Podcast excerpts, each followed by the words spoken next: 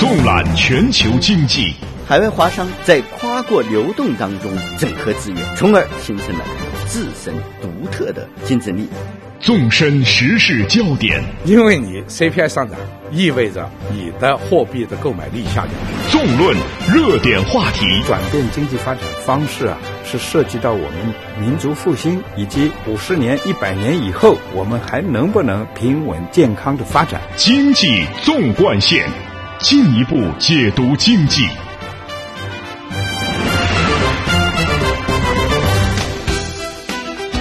把握中国发展脉动，进一步解读经济。您好，听众朋友，欢迎收听这个时段的《经济纵贯线》节目，我是主持人张毅，我是张雪。经济纵贯线每个星期五依然是为您梳理本周的财经热点，盘点中国股市表现，还会与您分享经济人物以及海归科技人才创业的独特经历。来听一下今天节目将为您带来的主要内容：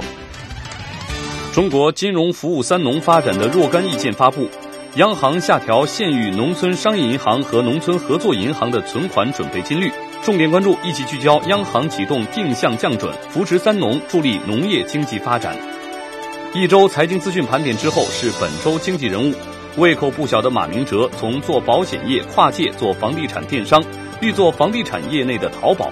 此消息一出，立刻引起外界关注和热议。今天我们要介绍的经济人物是中国平安集团董事长马明哲。下半时段一周股市分析之后是创业之路专栏，专访北京交通大学教授、北京交控科技有限公司董事长兼总裁赵春海，为您讲述他的实业报国创业之路。经济纵贯线，期待您的持续关注。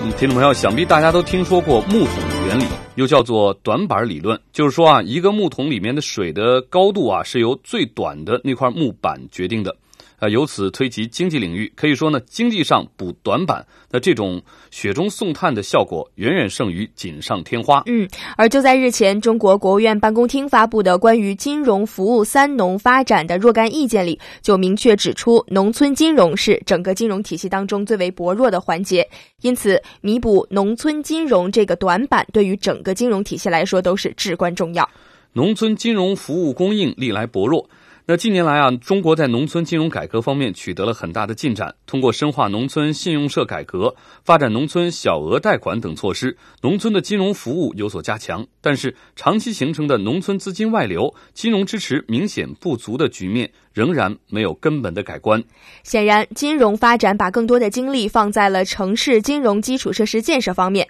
而偏远乡镇的金融服务问题没有得到重视。很多小农户、边远农户从银行获取资金的难度非常大，因为缺乏抵押金、缺乏担保品，分散小农户贷款难，整个农村金融市场小而散。为了补齐农村金融这个短板，那么意见提出了九大措施，为农村金融新添了九个钉子。一是丰富农村金融服务主体，发展农业产业投资等基金。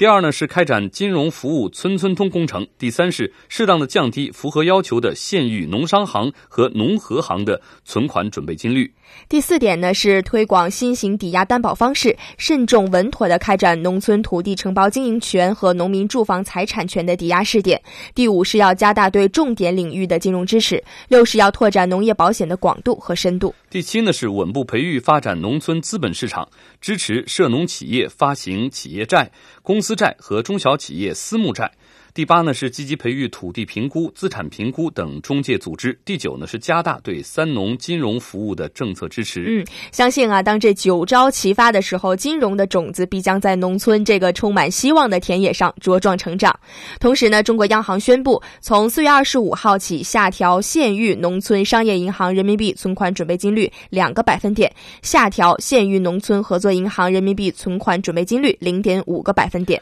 对此啊，中国央行表示，法人在县域的农村商业银行和农村合作银行涉农贷款比例较高，支农力度更大。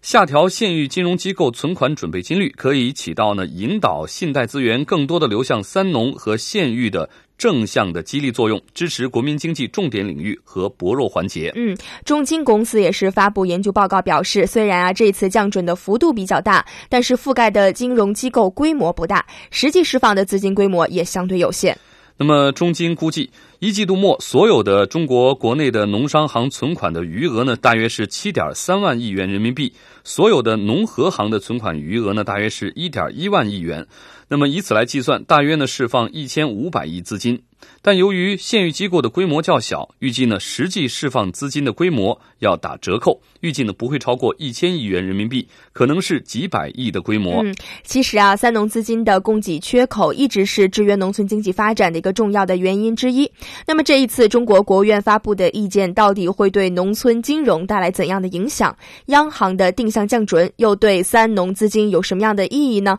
我们下面马上连线上海财经大学现代金融研究中心副主任。奚君阳来听一下他的解读。嗯，奚教授您好。呃，主持人好，听众朋友大家好。那这次定向降准来支持国民经济当中非常重要，也是相对薄弱的呃农村经济环节，您觉得能起到立竿见影的效果吗？呃，肯定马上能够有积极的效应，因为降准以后呢，对银行来说，它的这个呃可以动用的资金量就会增加。那么这些金融机构呢，又是主要是面向农村为农业服务的，所以他们资金量本身的可以供应的这个数量的增加，那么必然会这个在那个贷款方面，那么能在很大的程度上呢缓解这个农业农村地区的它的融资难、融资贵这样一个状况。那么现在对这个农业农村来说，就是那个融资难、融资贵还是一个重要的问题，所以呢有积极作用。嗯，我们知道哈，每年的三农资金的供给缺口严重制约了中国农村经济的发展。虽然啊，其中的原因比较复杂，但是金融不能满足农业、农村和农民发展的要求，也是不争的事实。农村地区的资金投入相对不足，金融服务能力相对滞后，金融环境建设也是比较欠缺，甚至啊，还出现了资金从农村外流的现象。那您觉得这里面的根本原因是什么呢？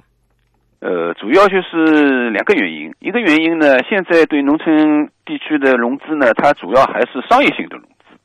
那么商业性融资呢，它要考虑一个安全，考虑一个收益，考虑一个回报。那么总体上来说呢，农村农业它的一些投资项目，那么他们的这个呃回报率呢，收益率呢，相对还。这个和城市地区和其他产业相比呢，还略显偏低。那么，这对这种商业性的融资，他就不愿意往那个方向去投。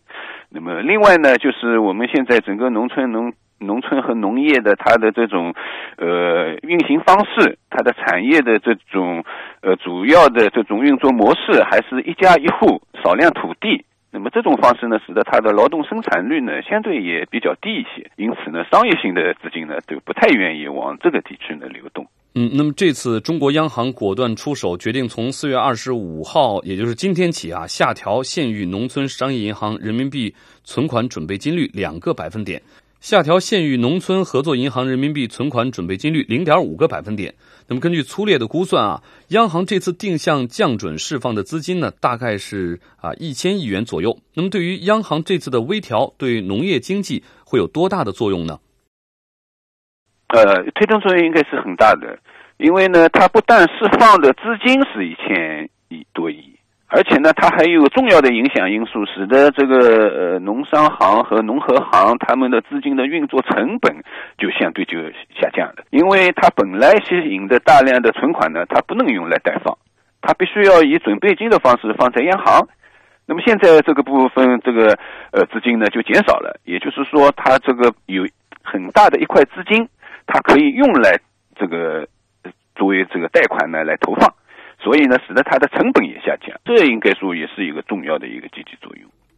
我们注意到呢，国务院这次发布的意见指出，丰富中国农村金融服务主体，发展农业产业投资基金，支持涉农企业发行企业债、公司债和中小企业私募债。那么这些举措意味着未来哈要在农村大力开拓直接融资了。那直接融资和传统的银行贷款这种间接融资的方式相比，您觉得它有什么优势呢？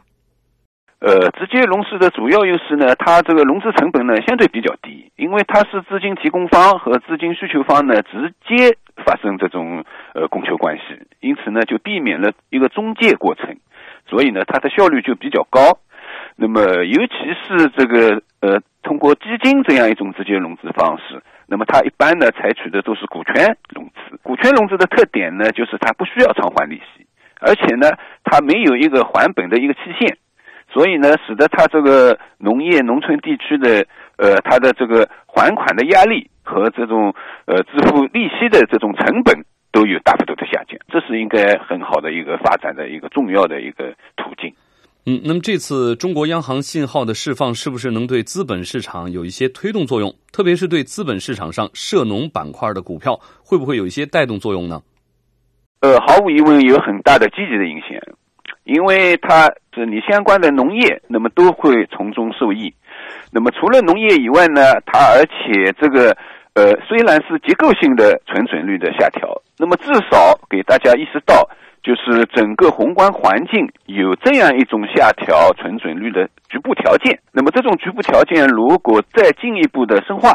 那可能就是未来央行放宽货币政策的可能性也逐步逐步会成熟。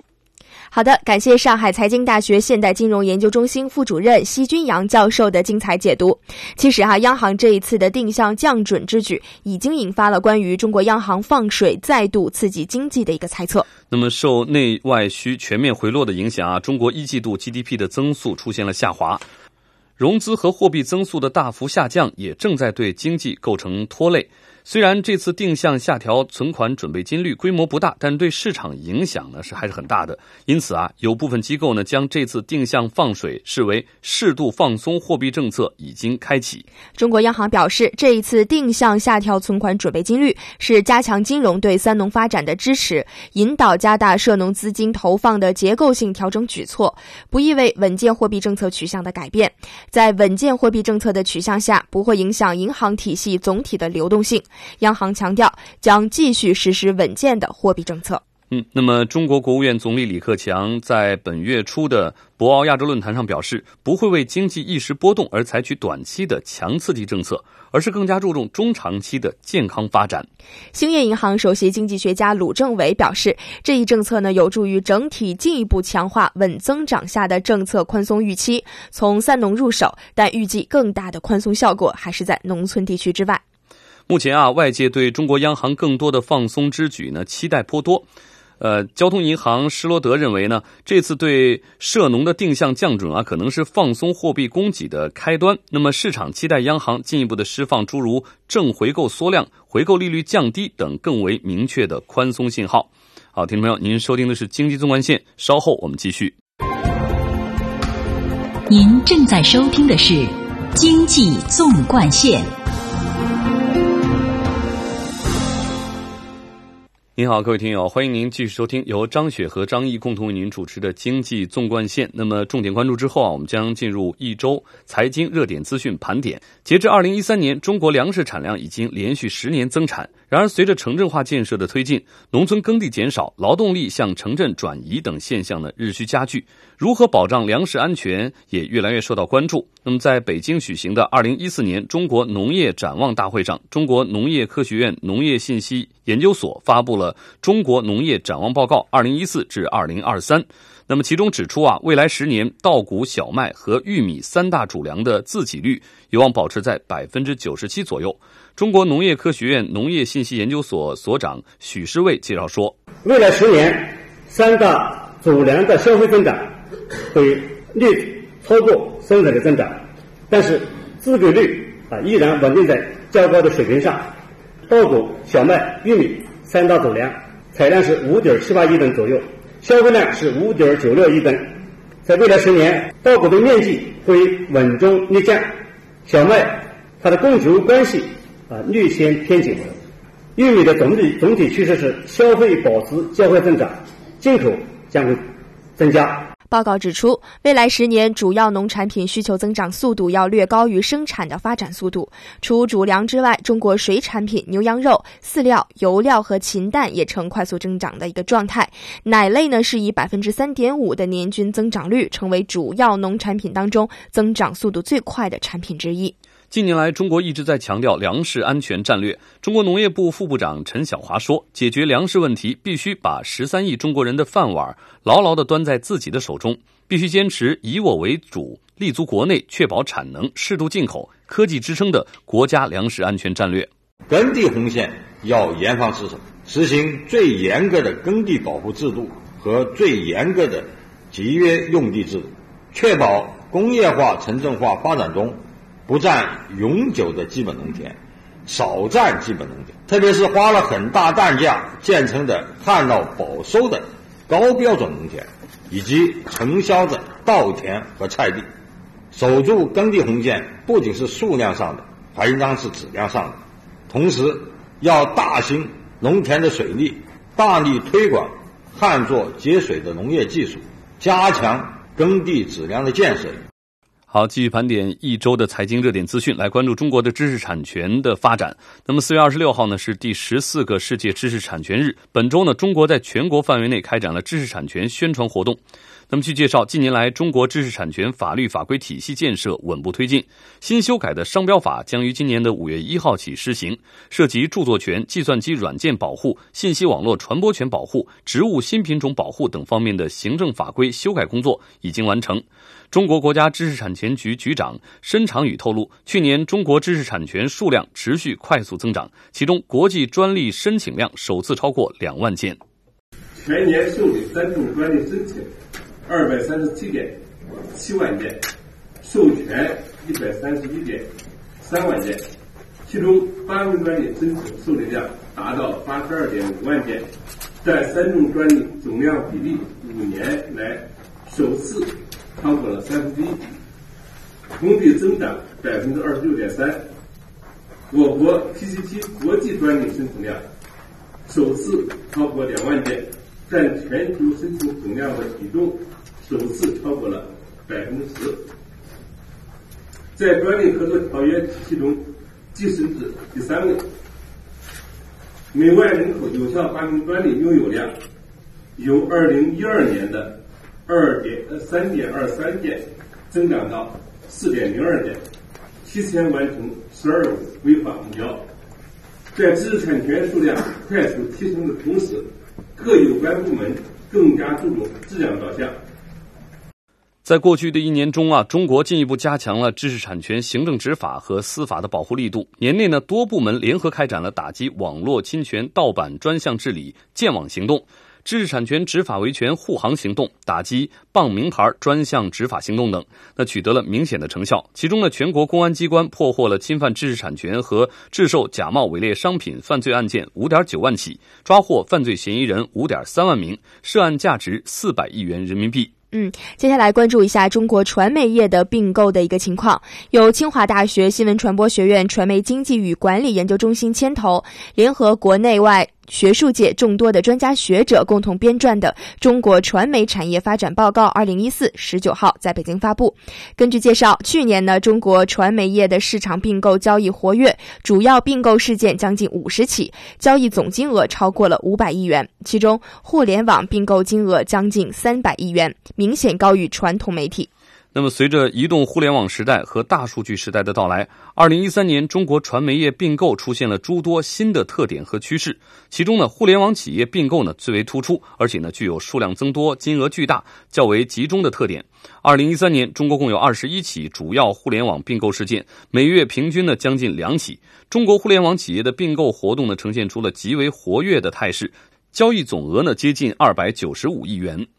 报告预测，结合产业与政策将出现的趋势，未来并购的热点将会集中于互联网金融业、传统媒体领域、文化旅游领域以及国际文化市场以及在线教育行业等等。嗯。那么，以绿色驱动、合作共赢为主题的二零一四中国汽车论坛二十二号在北京举行。中国汽车论坛呢，被誉为中国汽车领域的达沃斯论坛。今年呢，论坛邀请了全球汽车、能源、交通、金融、网络信息等企业、组织、行业协会、研究机构的专家学者，共同研究探讨新经济转型下的中国和世界汽车产业趋势、挑战、策略。中国工业和信息化部部长苗圩在论坛上透露，二零一四年第一季度，中国新能源汽车销售量达到了六千八百多辆，同比增长百分之一百二十。针对中国汽车产业的可持续发展面临的环境污染、能源消耗、交通堵塞等制约因素，苗圩表示，中国将继续去加大节能和新能源车产业的支持力度。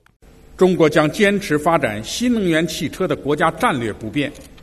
以纯电驱动为新能源汽车发展和汽车工业转型的主要战略取向不变，节能与新能源汽车产业发展规划确定的发展目标不变，政府扶持的政策取向不变。中国政府将进一步的加大支持力度，健全法规标准，完善财税政策，加强技术创新，深化国际合作，深入的推进节能与新能源汽车产业的发展。听众朋友，您收听的是经济纵贯线，稍后请听本周经济人物。嗯，近日啊，有媒体报道，平安集团的董事长马明哲掩饰不住自己对互联网的偏好，将他的投资目光转向了房地产电商，要做房地产业内的淘宝，可见此人的胃口不小啊。嗯，没错，而且呢，马明哲的房地产电商的名字都起好了，叫做平安好房。虽然说电商的网站啊要到五月份才会正式上线，不过呢，消息一出呢，还是立刻引起了外界的高度关注和热议。嗯，好的，下面我们一起走进本周的财经人物——中国平安集团董事长马明哲。马明哲生于一九五五年十二月，经济学博士，中国平安保险集团股份有限公司董事长兼 CEO。作为中国平安保险集团股份有限公司的创始人。自公司于一九八八年成立开始，马明哲带领中国平安从无到有，从小到大，用二十年时间，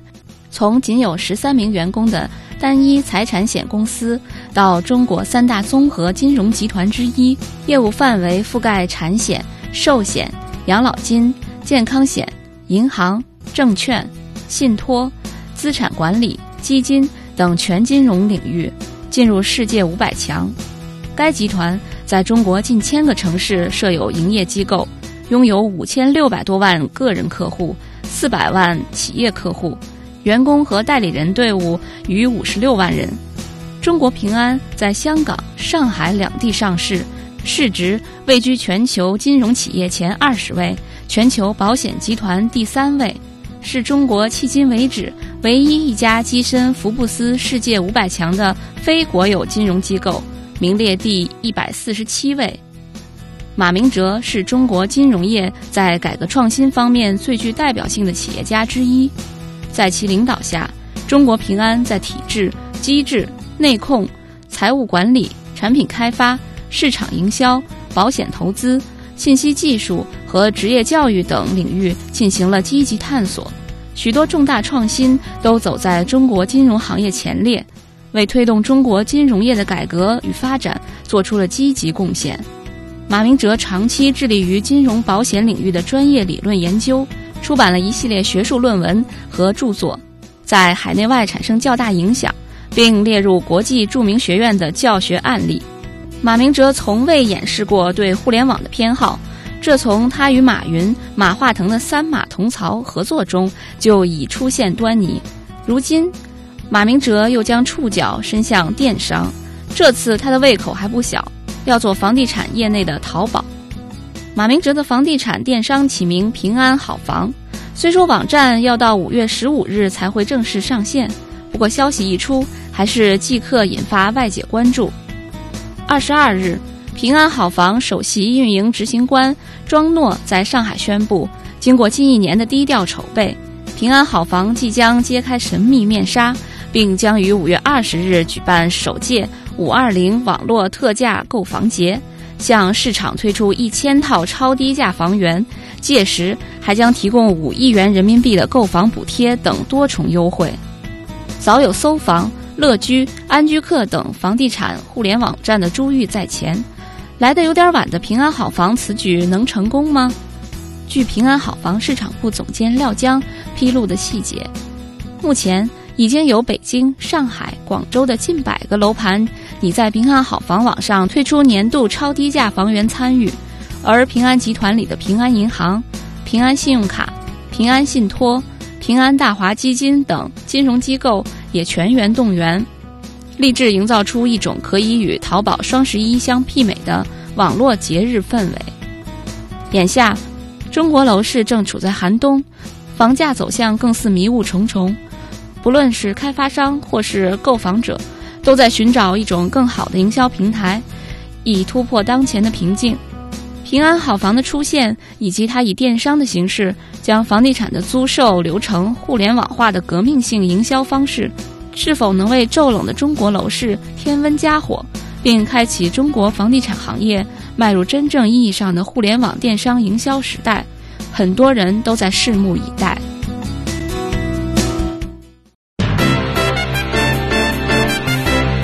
同步经济脉动，折射理性思维，相对的观点，绝对的品质。经济纵贯线，进一步解读经济。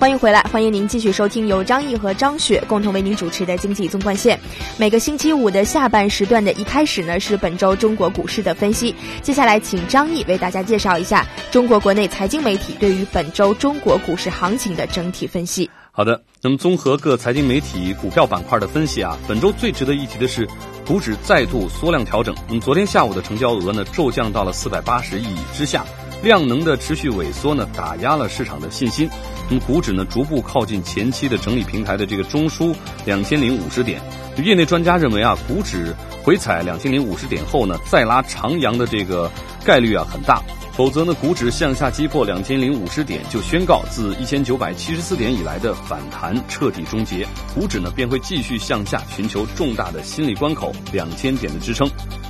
而前有最低点一千九百七十四点，因此啊，跌破两千零五十点所引发大量的恐慌性抛盘，将会使得两千点和一千九百七十四点呢都难保全。那么在证监会连续六天连发七十五家预披露名单之后呢，股指呢？如此的弱势，显然不是管理层愿意看到的。IPO 更不会在现在的这个点位上重启。因此呢，多位专业人士也认为，后期来自政策方面的大红包已经不远了。股指再拉长阳不是梦。那么在消息面上啊，中国国务院总理李克强四月二十三号主持召开了国务院常务会议，决定在铁路、港口等交通基础设施、新一代信息基础设施、重大水电、风电、光伏发电等清洁能源工程、油气管网及储气设施、现代煤化工和石化产业基地等方面，首批推出八十个符合规划布局要求、有利转型升级的这个示范项目。那么，业内分析人士也认为，管理层的这个多项稳投资措施，有利于蓝筹股的持续爆发。空头司令安信证券策略分析师吴兆银呢，目前推荐了二十六只白马成长股，这也表明呢，空头的结构性翻多呢，有利于市场信心的恢复。那么，在技术面上，大盘股指在房地产板块的带动之下强势翻红，并且一度站上了两千零七十点，但仅靠房地产一己之力，显然不足以使股指站稳。其他的蓝筹板块无动于衷呢，最终使得股指在继续的下行。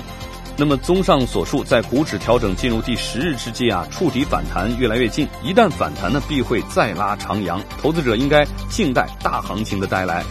因此，实战当中啊，投资者当下最应该选择受益中央政策关注的股票和股价超跌的这个优质中小市值股票。这些股票呢，已经被主力高度控盘，即将爆发。那么从现在开始啊，投资者应该把握主力。以潜伏其中，即将快速拉升个股的买入机会。以上呢是综合各财经媒体的分析，仅供参考。嗯，好的，各位听众朋友们，稍后呢，请听《创业之路》。您正在收听的是《经济纵贯线》。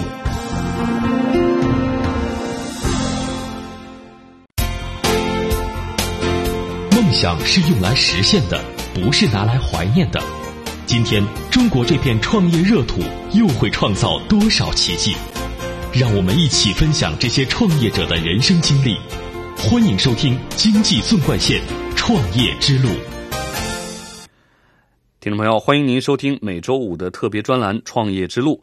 那么今天啊，我们要认识的嘉宾是曾经留学德国的北京交通大学教授、北京交控科技有限公司的董事长兼总裁郜春海。那我们先通过一个小片来了解一下他的简历。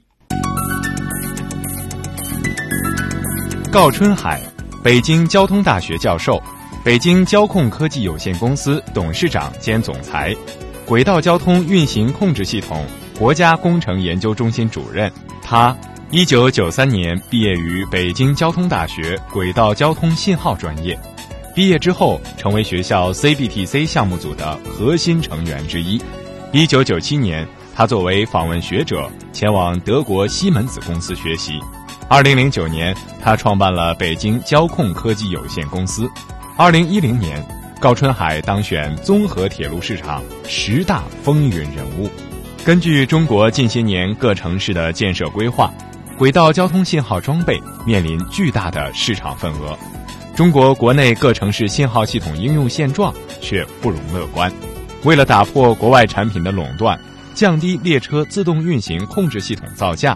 降低维护维修成本，最直接、最有力的办法是采用具有中国自主知识产权的系统设备，摆脱对国外产品的依赖与制约。如何为中国轨道交通装上自己的大脑？如何让轨道交通的列车信号控制在中国人手中？二零一零年度。高春海践行着自己对国产信号系统的忠诚与承诺，带领他的轨道交通信号研发与产业团队，登上了一个里程碑，取得了在同行业令人瞩目的成绩。本期我的北京创业之路，为您带来北京交通大学高春海教授和他的实业报国创业之路。好的，接下来就请听稍早前我的同事主持人 Lichi 对高春海先生的专访。高总你好，你好。你看，你曾经在北京交通大学任教授哈，然后你现在创业的企业北京交控科技有限公司，我们就会在想，您跟北交大、北京交通大学的渊源应该是很深吧？是的，这个要说起来渊源很深了。从这个八九年，嗯，上大学。我就学的这个，因为交控嘛是交通控制的简称，所以叫交控。嗯，当时学的就是信号专业了。然后呢，就是一直在学校里教书。一开始大学毕业以后就留校做教师，教着教着也就可以开始做科研。觉得这个很多的信号的核心技术啊都是引进的，我们就开始做科研。做出来以后也觉得。咱们的科研成果怎么样做成产业？所以呢，也就在支持下一开始出来办公司。所以这个关系还是比较渊源，还是现在还是在交大的这个教授，还有几种身份在同一个时间内。您看，您创办的企业叫北京交控科技有限公司啊，我也看了啊公司的详细的简介，成立于二零零九年。致力于建立符合城市轨道交通、磁悬浮铁路三大领域的列车运行控制系统核心技术产品，还有标准体系的自主创新等等哈，希望不断的改善自主创新的流程还有规范。这个 CBTC 信号核心技术的研发和应用，你们做的也是相当的突出了。那能不能还是给我们先聊一聊这个 CBTC 代表着什么？写的这个 CBTC 简称就是刚才提到了，就是它是基于通信的列车控制系统。太专了啊！就是我们大家可能坐地铁也坐了，坐火车也坐了。然后大家我就拿地铁举这个例子吧。其实我们现在老百姓去坐地铁，其实我们希望的最希望的什么呢？这个车呢快来，我快速的到。就什么？第一呢，这个叫我们叫密度小，就是最好是。我到了车站，到了站台就来一趟车，上了车以最快的速度到达我的目的地。对，然后我下来乘客，这就是交通的主要功能。但是呢，如果说怎么样去从提高它的这个效率，我们现在在一条地铁线上那么多车，我怎么样保证这个车这么密的情况下？不能撞车啊，这是最最重要。是我们在等地铁的时候都会很好奇，哎，为什么它能那么准确的显示啊？还有两分钟这个列车，还有两分钟，还告诉你说还有十秒，还有五秒，哎哎到了。我们要做的这套 CBDC 系统就是能够决定这些车跑多快、跑多远、跑多密的一套控制系统，相当于是人的一个大脑和神经系统。还有这个信号系统最最重要的两个功能，就是说不能撞车。这是它的首要功能，所以它的安全性要求是非常高。第二个功能就是它有自动驾驶功能。其实我们现在在中国的地铁，基本上百分之九十以上的线路都是可以实现自动驾驶。哦，是什么概念呢？司机上车以后，只要把车门全关好了以后，看看线路上有没有特点，只要按一个按钮，这个车就自己开，中间自己巡航，然后到了站台自己停下来。停下来以后，这个我们看到这个车门和站台的这个门，两个间的误差在二十五公分之内，就是要刚好啊，停的很准，嗯嗯，必须得停准。你要觉得这特神奇的，嗯，那对啊，你要停不，你要是停不准的话，就是这个，那你人就下不去了，或者说这个把这个门就变小了嘛。所以说，这个是整个 CPTC 系统，而这一套系统其实从现在来说，它是从效率上可以做到最高，就是什么呢？我们现在这个地铁列车，如果是可以做到九十秒，就相当于一分半钟就来一趟车。这套系统你大家可以看到，一分半钟有一趟车。大家也知道，地铁是在钢轨上走，它不像汽车可以绕过去。所以说，一旦有任何一个环节，这个控制系统要出了点麻烦，就它停哪了，你的后面的车所有的一串全部给停下来了。所以说，对这套控制系统，它的要求是非常高的。到今天为止，其实原来一直是靠引进，就是发达国家，这个欧洲啊，或者说其他这主要以欧洲为主的这些发达国家，这样的掌握这样的技术。嗯，等于说这个 CBTC 系统最主要还是应用在我们的地铁，因为我们的轨道上。对对，地铁或者大铁路现在也有这样的，但是是大大铁路用的可能它密度没有这么高。的确太重要了哈，因为我们北京，我们看到现在。每天的地铁客运能力哈是八百万人，没有到已经超过一千万，已经超过一千万了。最新的数据您这儿，对对，已经超过 一千万了。是，所以你看这个跟老百姓可谓是息息相关的高端技术。当然，我们是希望它啊越成熟越给我们带来生活的便捷。对，通过您刚才介绍，您说您最初你看学习 CBTC 这门技术，到后面啊有教学也是这方面，工作也是围绕这个领域。为什么你这么专注于这个领域呢？这个要说起来，我觉得信号这个领域，从轨道交通现在中国这么发展，这么快速的发展，因为人口确实多，交通是一个大问题。就在那个时候，交通还没有这么突出。呃，后来呃学习还不错，大家这个也也有需要，就留在学校了。然后留下来以后，教着教着，哎，觉得这个信号还是挺有意思的。在那个时候，我觉得看到了很多的我们引进的很多的系统，因为中国没有啊。但是引进过程中，我们作为这呃技术人员参与了这个引进的过程，其实看到了很多的一些问题。一个呢，就是我们我们连买东西我们都不会买，因为你不懂啊，他说什么就是什么，其实也不知道自己要什么，那只能说别人给你什么你就用什么。当然，在这个过程中，我们确实学到了看到了很多的新的技术。但是呢，中国有很多的中国的特点需求，就是国外的技术很好，但是拿到这个地方是不是能适合用？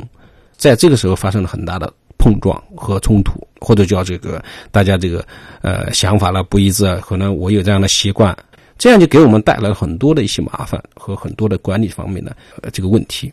同时呢，我觉得确确实实在这个过程中，包括我们的维护后期的维护时间也很长，成本也很高。嗯，还有一个不及时，这件是最最，就是说一旦用上了，没有设备不坏了，坏完了以后修不了，坏不了，就是影响运营啊。那就这样就带来很多的这个对于运营的一些重大影响，所以在这个过程中，我们觉得，哎呀，觉得自己学信号的，又是教信号的，因为交通大学信号专业是全国的第一块牌子，的确，所以觉得还有点责任感。啊，觉得有那么难吗？啊，当时其实年轻嘛，啊，就从那时候，当然我们是学校的，还有我的导师啊，有的前辈啊，他一直是因为信号是一百年的专业，哎，有这些前辈们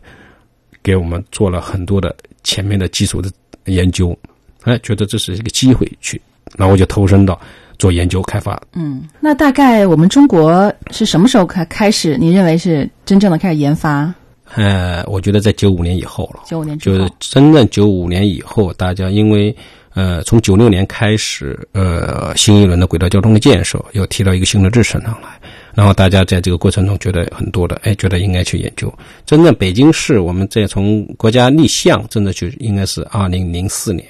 从那时候立项到今天，全国的所有轨道交通的地铁的所有的线路，全用了 CBTC 这样的系统。嗯，这样的系统基本上除了我们现在自己的有几条线，剩下的全是引进的，还是引进的。国外其实这套技术也是在九十年代末。才开始研究应用的。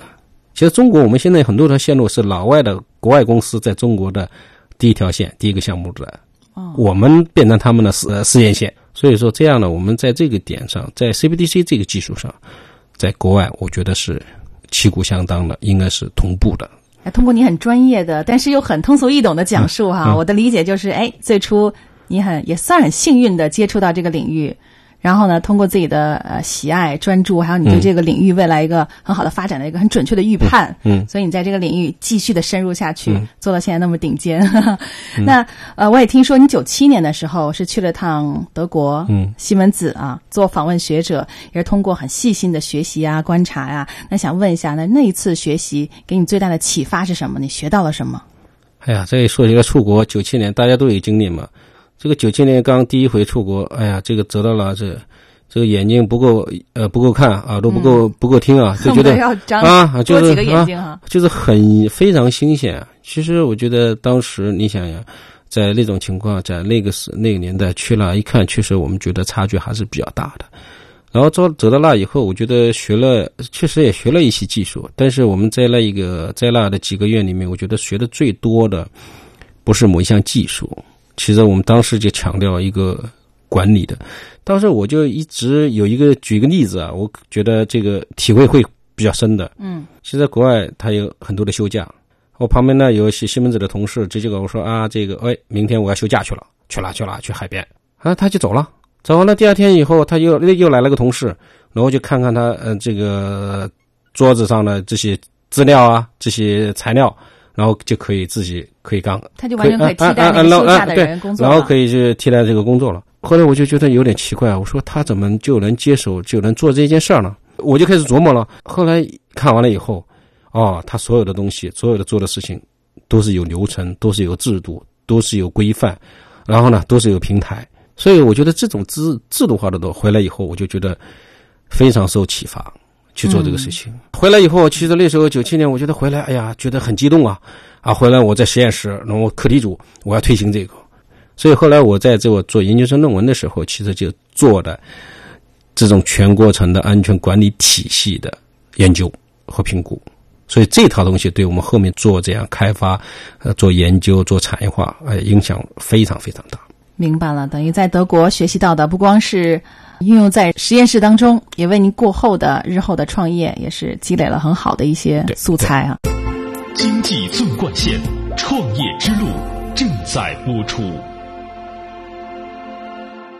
各位听友，您好，您正在收听的是《经济纵贯线》每周五的特别板块《创业之路》，我依然是主持人 l i c h y 今天在直播间呢，我们邀请到的嘉宾是北京交控科技有限公司董事长兼总裁郜春海。高总，那 CBTC 可谓是北京交通大学自主研发的一个典范了。零九年，您的公司北京交控有限公司成立，也等于是被产业化了。因为我相信此时此刻在收听我们节目的很多听众朋友，他们在美国、在澳大利亚、在新西兰的高校，他们。都在做科研哈，他们的未来的目标也是希望能像你这样创业，然后投入到市场化、投入到研发当中。所以您的建议是怎么好好的利用好这个大学期间的科研阶段呢？我觉得在国外的在学习的要回到中国内的话，我觉得还是我刚才那句话，还要学国外的一些管理的思路和理念。嗯，把我们掌握的技术转化成我们的产品和产业。但有些人也会问啊，说国外的那一套就真的是完全适合中国吗？回来就不会出现水土不服吗？你学国外的管理理念，不要学他的管理方法。我觉得理念和方法是两个是有区别的。就好好比一个练武的，你根据你的体质、你的体格，你用什么样的武器，用什么样的这个工具，那是根据你的特点来去做的。你不要一直强调我是用刀还是用枪。我觉得在这方面，但是。你把基础做好了，管理理念就我刚才提到了，就西门子并没有去，我在那学到的，我并没有去学他要完成这样的事，用什么样方法去做这个事情，我只是学会了他有哪些标准和规范，拿到中国来要结合中国的人的特点和他的需求，我在实现上、实施上，我有我的方法。我有我的技术，嗯，到现在我们看到 CBTC 这项技术已经取得了很巨大的成功了。你看，二零一零年北京地铁亦庄线、昌平线顺利开通，作为 CBTC 信号技术的示范工程，这是一个很明显的标志了。我相信取得成功有很多很多的原因，但您认为您获得成功最大的支持是什么呢？呃，我觉得分两个方面吧，一个刚才说做研发或者科研，还有一块在中国一些产品得到一些应用。其实我觉得。你还有一商业模式，这是很关键的。有时候我们更多的人可能做不起来，做不下去。创业最难的是什么？光有技术。中国现在我们很多人怀揣着很好的技术，但是没有寻找到很好的商业模式，所以他就做不下去。而在我们这个技术里面，其实它是一个公共安全的这么一套系统，其实是政府层面影响很大。从用户层面也很大，嗯，所以我们当时提出来一个叫“政产学研用”的一个商业模式，就是政府一定要去搭台支持，还有从用户角度说，一定要去让用户去牵引做这个事，然后产学研结合。刚你也谈到这个创业过程肯定会遇到一些困难哈，嗯我就想问问您遇到的最大的困难是什么？哎呀，这个困难，我觉得说起来就酸甜苦辣也太多了。嗯，我就讲讲一个讲一个小的例子吧。其实这个 CBDC 系统对于我们现在来说，这样一个核心技术，其实国外来说是对我们其实是封锁的。国外对于应用技术的封锁，我觉得有好多种办法。它有的好是通过不申请专利、不发表文章，它来去保护。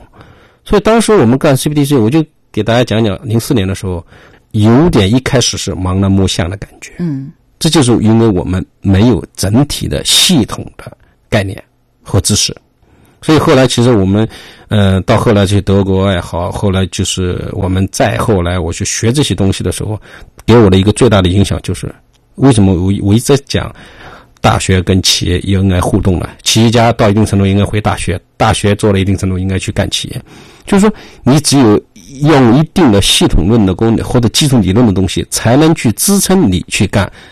做成好多大的事情。所以最难的是那个阶段。能听得出来你对高校有着非常深的感情。嗯创业完了要回到高校哈。嗯，您当初从高校下海到创业，你看可以说您是两不误。相信对交控企业将来的发展，你已经有一个比较详尽的一个蓝图了吧？嗯，对，反正从蓝图角度说，我觉得其实做什么事情，我想呢，交控呢两件事儿。第一个呢，我要继续把轨道交通的最新的技术，我们一定要跟上发达国家，同时在游戏方面可以去跟他同台竞争，去甚至游戏超越的地方，这是这个从技术层面。第二，我觉得光是技术，一定要把这技术在交控这个市场方面，要做成产业方面。我也希望更多的把我们的一些新技术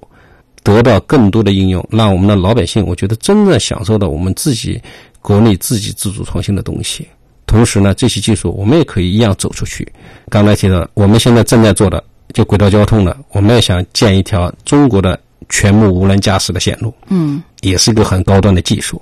就是以后地铁，你看到了一个车早上，夸，它自己就醒来了，然后自己就开出来了。自己开到站台上，门自己开了，你人上去以后，他自己关门了，他自己走了，然后到点他自己回去睡觉去了。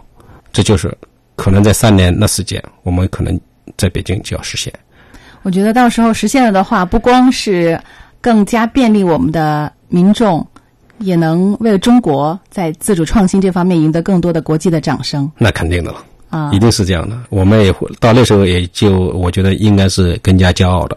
当然，到那时候我们可能还会再继续朝前发展，看看能不能再做成在高速铁路啊，速度更高了，在管道啊，然后能不能去达到从中国飞到美国只要两个小时啊？嗯，这样的控制系统，我们也在跟踪研究。